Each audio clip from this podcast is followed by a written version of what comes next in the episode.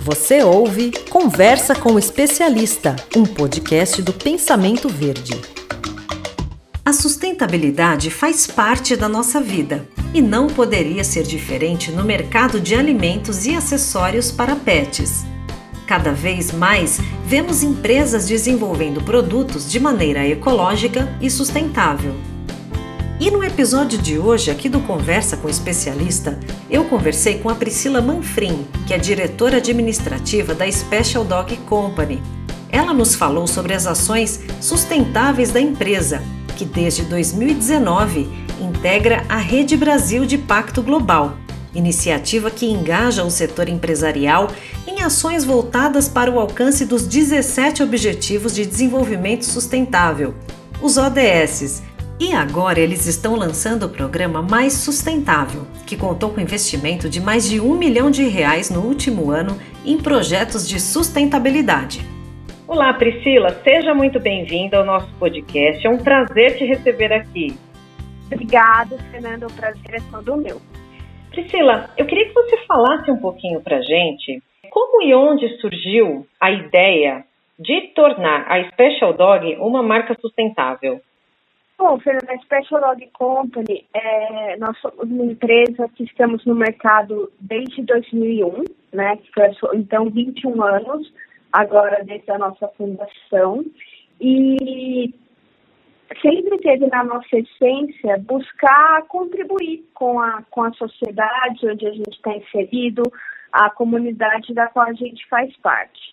É, mas foi somente em 2014 que nós tivemos, de fato, é, um início, um olhar, é, início do nosso olhar estratégico para isso, onde nós lançamos o nosso planejamento estratégico que tinha como mote pensando além, fazendo mais. E ali a gente buscou um, concretizar e dar mais força às nossas práticas de responsabilidade socioambiental.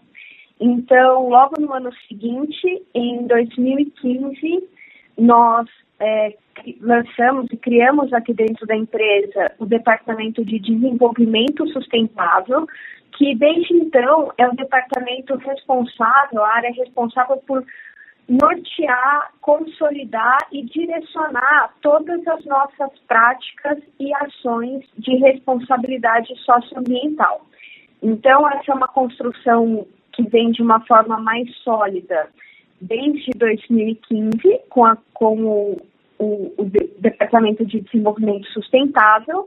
E finalmente, agora acho que sete anos depois e sete anos é, deixando as nossas ações sólidas, deixando as nossas práticas bem robustas, é que nós tivemos a segurança de lançar, e esse é um lançamento que está saindo do forno agora, o nosso programa estratégico para a sustentabilidade, que é chamado de Mais Sustentável, onde ali a gente é, compila e comunica todas as nossas práticas, objetivos com metas que, direcionadas para a sustentabilidade. E vocês decidiram é, apostar na sustentabilidade por uma percepção da empresa ou foi uma, uma própria exigência do público, dos consumidores? Como que foi essa, essa, esse investimento, vamos dizer assim?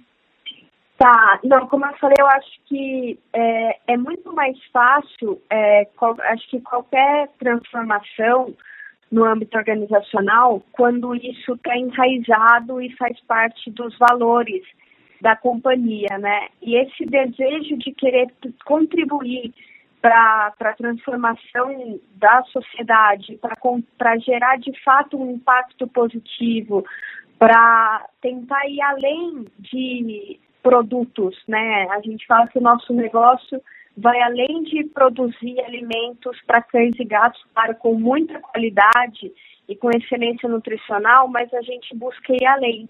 E essa questão de ir além é que está presente nos nossos fundadores e que eles conseguiram e vêm conseguindo cascatear e transmitir isso para ao longo desses 20 anos de empresa para os demais colaboradores.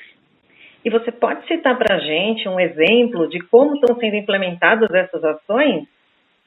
Sim, bom, é, vou até fazer um adendo e falar que o, o nosso programa Mais, o nome dele também tem um significado por trás. É, a sigla, ele, cada uma das letras do Mais simboliza a inicial de um dos pilares. Então, a gente tem no N o pilar do meio ambiente, no A, pilar animais, e indivíduos, e S, sociedade. Então, através do nome, a gente busca é, reforçar as nossas, dividir as nossas práticas e ações em cada um desses pilares. É, então, quando eu falo, por exemplo, do pilar de meio ambiente, eu vou citar somente algumas, tá, Fernanda, que acho ah, que sim. essa construção nossa é bem sólida, então a gente já tem várias coisas para poder compartilhar. Mas nós temos, por exemplo, uma prática robusta em gestão hídrica, aonde hoje 33% de todo o nosso consumo de água ele vem de fontes alternativas, água de reuso, água, é, águas de fontes pluviais. É, então, isso é bastante positivo. Eu vou buscar um número aqui para você, mas nós temos, desde 2016, quando a, a nossa iniciativa em gestão hídrica foi implementada, é, esse o nosso programa já registrou uma redução no volume de captação de água subterrânea de 368 milhões de litros. Só para dar uma dimensão disso, equivale a quase dois meses de consumo de água numa cidade de aproximadamente 50 mil habitantes, que é, no caso, a cidade onde a gente está inserido aqui. Então, isso seria bacana. Nós temos a nossa estação de tratamento de efluentes, a nossa ETE, onde a gente tem uma eficiência de quase 99% é, de eficiência, onde na lei a gente é, o que seria previsto por lei é 80%, então é algo que a gente se orgulha também de estar bem acima do, do que é a legislação, né? Mas nós temos a meta de até o final de 2023 não destinar mais nada de resíduos para aterro. É nossa, a gente quer ser aterro zero até o final de 2023. Hoje nós já estamos na casa de 99%, então 99% dos nossos resíduos hoje já tem a destinação correta, seja para reciclagem, seja uh, para compostagem. Essas seriam algumas práticas do, do pilar ambiental. Legal, muito Quando bom. Eu posso falar um pouquinho de sociedade? Claro, ou... fica à vontade. Tá? Uh, nós temos, desde 2014, um centro cultural, Special Dog. É, esse centro cultural é um espaço mantido pela, pela Special Dog Company, voltado para educação, cultura, é um espaço de fomento à cultura, na verdade, de, que está inserido aqui, está localizado aqui em Santa Cruz do Rio Pardo, que é a sede né, da toda a fundação, origem da família é, dona da proprietária da empresa e atualmente mais de 500 alunos passam de forma gratuita no, no Centro Cultural Special Dog para ter aulas de culinária, artesanato, é, coral, música, instrumento. É, é, algo que também, como eu falei, sempre teve na nossa essência retribuir para a sociedade. Eu acho que o centro cultural talvez seja uma das nossas práticas que mais materializa isso. É, é um projeto que a gente tem bastante orgulho e ele está aí já no seu oitavo ano de, de existência. Muito bom.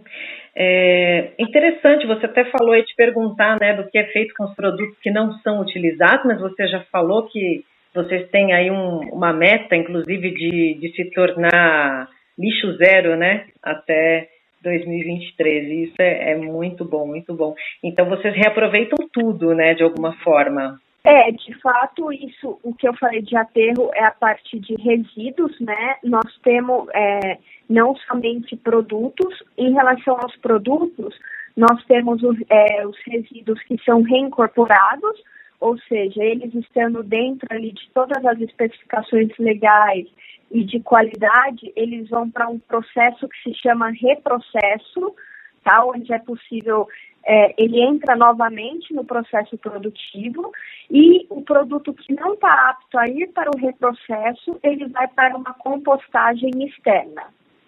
Ah, perfeito.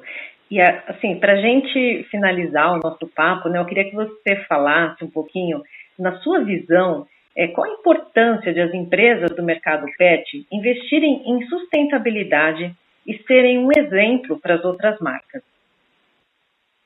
Eu acho que, na minha opinião, é, eu acho que investimento em sustentabilidade é um, é um papel e é um dever mesmo que não se restringe às empresas do segmento PET.